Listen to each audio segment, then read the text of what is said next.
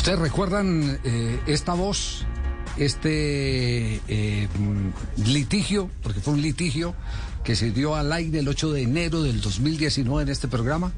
A ver, ponemos a prueba la memoria de los hinchas. Es increíble que una persona que maneja el tema del deporte como él quiera inventar cosas que se salen de, de cualquier realidad. Primero, él dice que es que nosotros seguimos la administración del equipo y nosotros no le seguimos la administración del equipo a nadie. Él dice que nosotros pretendemos inscribir jugadores ante la DIMAYOR con contratos de una promotora, que eso no es posible, porque si la promotora no hace parte del Sistema Nacional del Deporte. La promotora no existe para la DIMAYOR, no existe para la federación. Aquí en Cartagena, eh, hemos estado muy cerca del ascenso tres años y no hemos podido, no habíamos podido, necesitábamos ayuda. Nosotros hicimos una alianza comercial con eh, cinco empresarios de la ciudad y crear una promotora que nosotros autorizamos que le colocaran promotora Real Cartagena.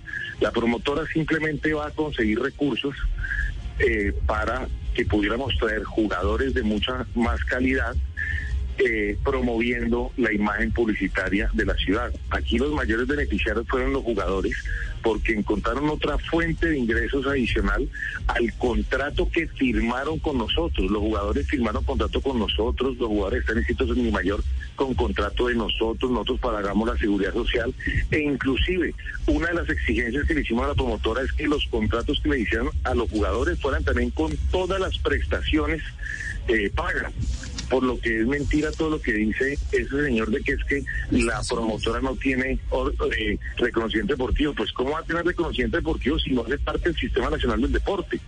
Es más, yo les envié una carta firmada por todos los jugadores del Real Cartagena, donde ni siquiera les consultaron. O sea, ¿cuál es, cuál es el disgusto de nosotros? Hombre, ese señor hubiera podido coger un teléfono y llamar a preguntarnos, como muchas veces nos ha llamado, a decirnos, venga, explíqueme cuál es la figura que, que hicieron en Cartagena y se lo hubiéramos explicado, o hubiera podido llamar a un jugador. Ni siquiera fue capaz de coger un teléfono y llamar a un jugador, y aquí los mayores beneficiarios, le repito, son los jugadores del Real Cartagena que pudieron encontrar un ingreso adicional al contrato de nosotros. O sea, es increíble que la persona que supuestamente los defiende sea el que primero los quiere eh, afectar en este caso. Ese rifirrafe fue eh, en este programa en Blog Deportivo y eh, se trataba de una polémica entre el director de la Asociación de Futbolistas, Carlos González Puche, y el señor Rendón en representación del cuadro Real Cartagena. Pues pasaron los días, reiteramos, grabación del 8 de enero del 2019 y viene la pregunta, ¿quién ganó el pulso ante la ley? Esa es la pregunta. ¿Quién ganó el pulso frente a la ley? ¿Quién ganó el pulso?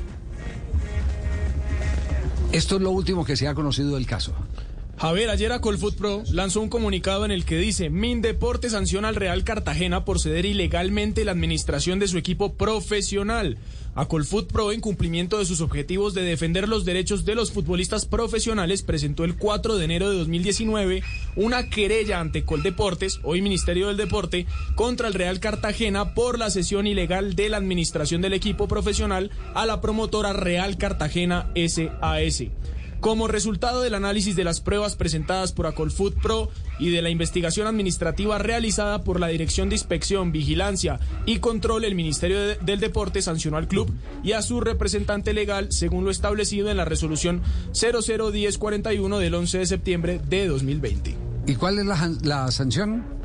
El club fue sancionado por dos cargos, primero violación y segundo quedó demostrado que el club incumplió lo previsto en el artículo 28 de la ley 181 de 1995 y el Ministerio del Deporte declaró probados dos cargos y sancionó a la Sociedad Real Cartagena S.A. en reorganización con una multa por un valor equivalente a 60 salarios mínimos legales mensuales vigentes. 60 salarios mínimos legales vigentes. Y también sancionó al señor Rodrigo Rendón Ruiz en su condición de representante legal presidente del club con una multa por valor de 10 salarios, salarios mínimos. Es decir, punto para el puche.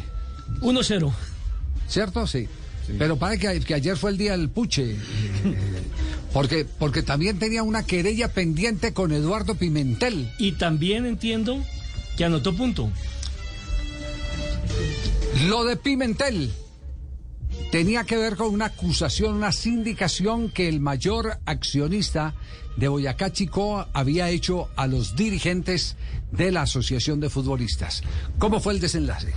Ayer también en un comunicado a Colfoot Pro dice juez confirma decisión de primera instancia por lo que Eduardo Pimentel tendrá que rectificar y retirar sus mensajes en Twitter en contra de los directivos de Acolfoot Pro. Y ahí confirma esa decisión. 2-0 ganó el Pucho ayer, ¿no? ¿Quién sabe cómo le habrá ido? No, va ganando 3-0, no es que también me ganó una a mí. Ah, le ganó también a Claro. Tulio. Ah, bueno, la de Tulio sí, Sí, pero la de claro. Tulio ya la sabíamos. No, y él es amigo ¿Eh? mío. ¿Y es amigo suyo? Sí, claro, estoy esperando que se reúna conmigo para tomar el Es tintico. decir, 26 de mayo, día del puche. 26 de mayo fue el día del. Sí.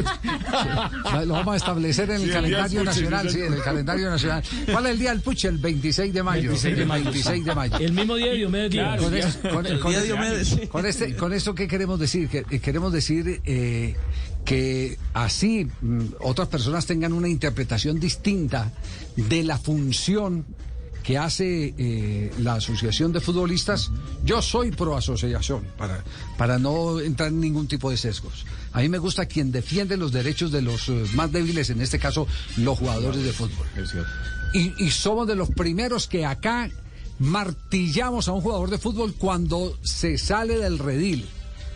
No hemos negado absolutamente nada. El jugador que incumple, o jugador que saca ventaja, o jugador eh, eh, que eh, viola eh, contratos, convenios establecidos con los clubes, el jugador que lleva palo aquí en este programa. Pero, pero en lo general, en lo general, Fíjese que pasado el tiempo el ministerio le da la razón en esa pelea que fue acá, esa disputa fue acá en el programa, se la da a la Asociación de Futbolistas frente a los argumentos del señor Rendón.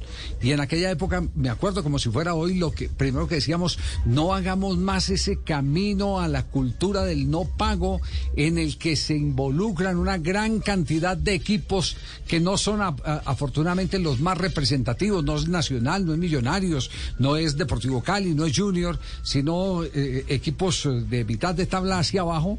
Que, que tienen un comportamiento distinto y le hacen, no sé si de pronto contagiados por eh, el ex dirigente del, del Cúcuta Deportivo, el señor Cadena, pero le hacen tributo a la cultura del no pago. Y entonces empiezan a hacer un montón de figuras y a dar vueltas para llegar al punto que alguna vez nuestro gran amigo, porque era un gran amigo, un gran conversador, con él votar corriente era muy bueno, se tomaba uno una cerveza y pasaba rico con Hernán Mejía Campuzano. Gran pero es un hombre encantador. Es decir, un- un- un- eh, sentarse a hablar con Hernán Mejía era una delicia, pero ese hombre le cambiaba al Deportivo Pereira la razón social cada 15 días para poder sacarle ventaja a los acreedores, para que la gente no tuviera dónde ir a cobrar lo que les debían.